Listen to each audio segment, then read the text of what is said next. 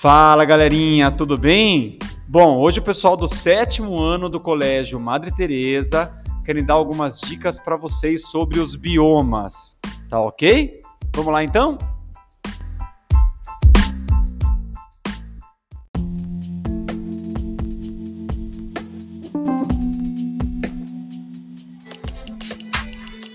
Fala pessoal, beleza? Quem vocês estão falando aqui é o Rian, tá? Ao meu lado tem Heitor. Fala aí galera, tudo bem com vocês? Ao meu lado tem o Lourinho. Fala galera, tranquilo, ao meu lado tem o Corcel. Fala galera, e volta pro Rio. Então, galera, é, a gente vai falar aqui sobre a Mata Atlântica, tá? Então, pessoal, vocês já sabiam que a Mata Atlântica já, já cobriu cerca de 12% do território nacional? E hoje em dia só resta 7% dela da mata original. Sabe, vocês sabiam também que a segunda maior mata do Brasil é a Mata Atlântica? Ela possui mais de 1 milhão e 100 quilômetros quadrados de extensão. Ela perde apenas para a nossa floresta amazônica. Então, pessoal, vocês sabiam que a Mata Atlântica é a segunda mata que mais abriga povos indígenas? Isso mesmo, pessoal. Vocês também sabiam que o pau-brasil foi o primeiro recurso transformado em atividades econômicas pelos portugueses? Pessoal, também existe o Dia da Mata Atlântica. Esse dia é exatamente no dia 27 de maio e é o Dia Internacional. Não, internacional não, desculpa. Nacional da Mata Atlântica. A data é em homenagem à Carta de São Vicente, escrita pelo Padre Anchieta em 1560. Pessoal, também devemos conservar a Mata Atlântica, pois a biodiversidade dela está sendo extinta devido à expansão urbana e plantações. E pessoal, vocês tam também sabiam que o tucano é um animal símbolo e representante da nossa Mata Atlântica? Sim, pessoal, isso mesmo. É, esse foi o podcast, tá? Espero que vocês tenham gostado. Se vocês não gostaram, é, aí lascou. Mas muito obrigado por ouvirem até aqui. É, Espero que vocês tenham gostado. E é isso, galera. Falou. Falou. Falou! Tchau!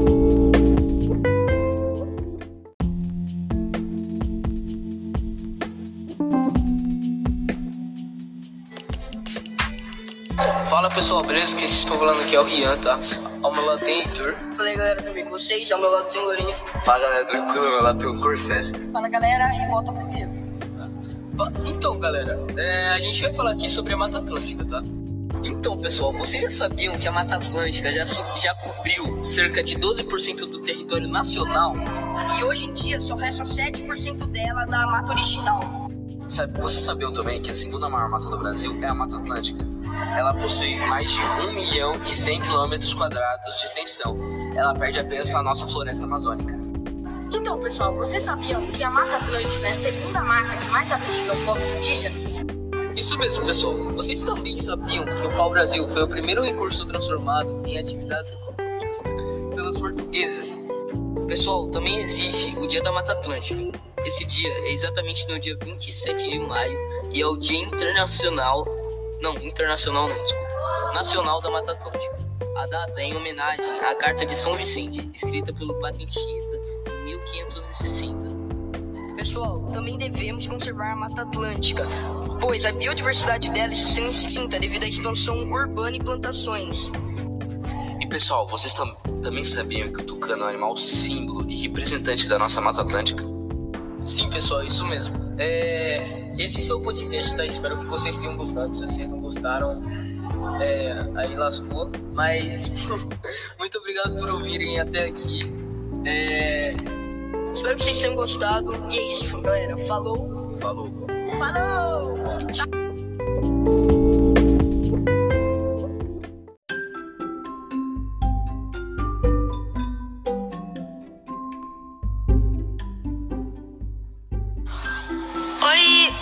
Veio aqui para apresentar um trabalho sobre as curiosidades das pradarias.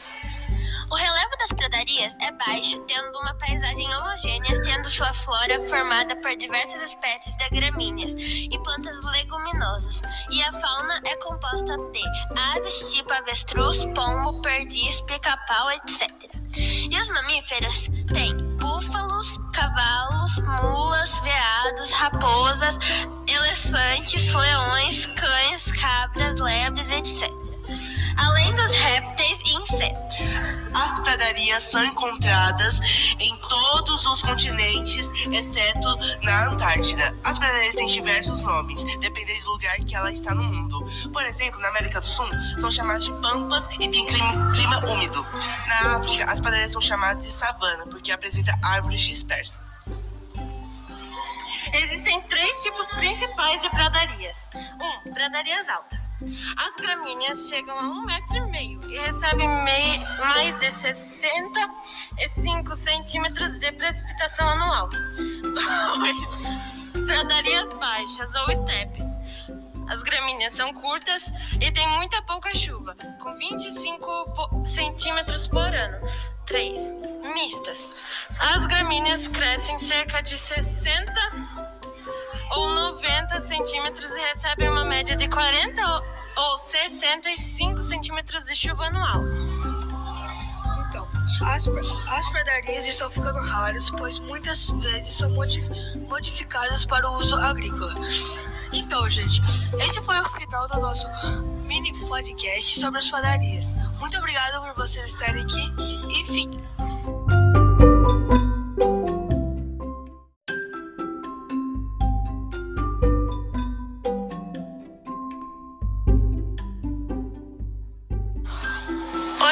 hoje a gente veio aqui para apresentar um trabalho sobre as curiosidades das pradarias. O relevo das pradarias é baixo, tendo uma paisagem homogênea, tendo sua flora formada por diversas espécies de gramíneas e plantas leguminosas, e a fauna é composta de aves tipo avestruz, pombo, perdiz, pica-pau, etc. E os mamíferos têm cavalos, mulas, veados, raposas, elefantes, leões, cães, cabras, lebres, etc. Além dos répteis e insetos. As pradarias são encontradas em todos os continentes, exceto na Antártida. As pradarias têm diversos nomes, dependendo do lugar que ela está no mundo. Por exemplo, na América do Sul, são chamadas de pampas e tem clima, clima úmido. Na África, as pradarias são chamadas de savana, porque apresenta árvores dispersas. Existem três tipos principais de pradarias. 1. Um, pradarias altas. As gramíneas chegam a um metro e meio e recebem mei, mais de 65 centímetros de precipitação anual. 2. Pradarias baixas ou estepes. As gramíneas são curtas e têm muita pouca chuva, com 25 centímetros por ano. 3. Mistas. As gramíneas crescem cerca de 60 ou 90 centímetros e recebem uma média de 40 ou 65 centímetros de chuva anual. Então, as, as pradarias estão ficando raras, pois muitas vezes são modif modificadas para o uso agrícola. Então, gente, esse foi o final do nosso mini podcast sobre as padarias. Muito obrigado por vocês estarem aqui e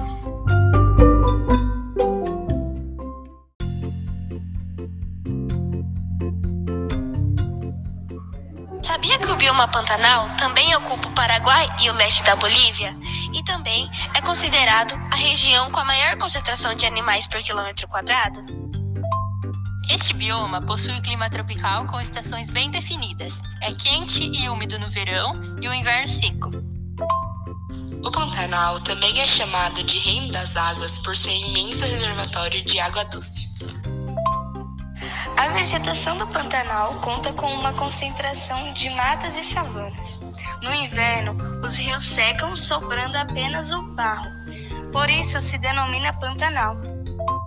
Para quem não sabe, existe o Dia do Pantanal, estabelecido em 2008 e é comemorado no dia 12 de novembro como dia oficial. Uma das atividades mais importantes para o lugar é a criação de bovinos, além do turismo, da pecuária e da pesca. A culinária é bem variada e trabalha com sabores simples, tendo pratos principais como carne, peixes e massas, muito influenciado pela cultura paraguaia. O arroz carreteiro também é um dos pratos típicos. Texto e atividade feita por Alice, Larissa, Mabi e Malu.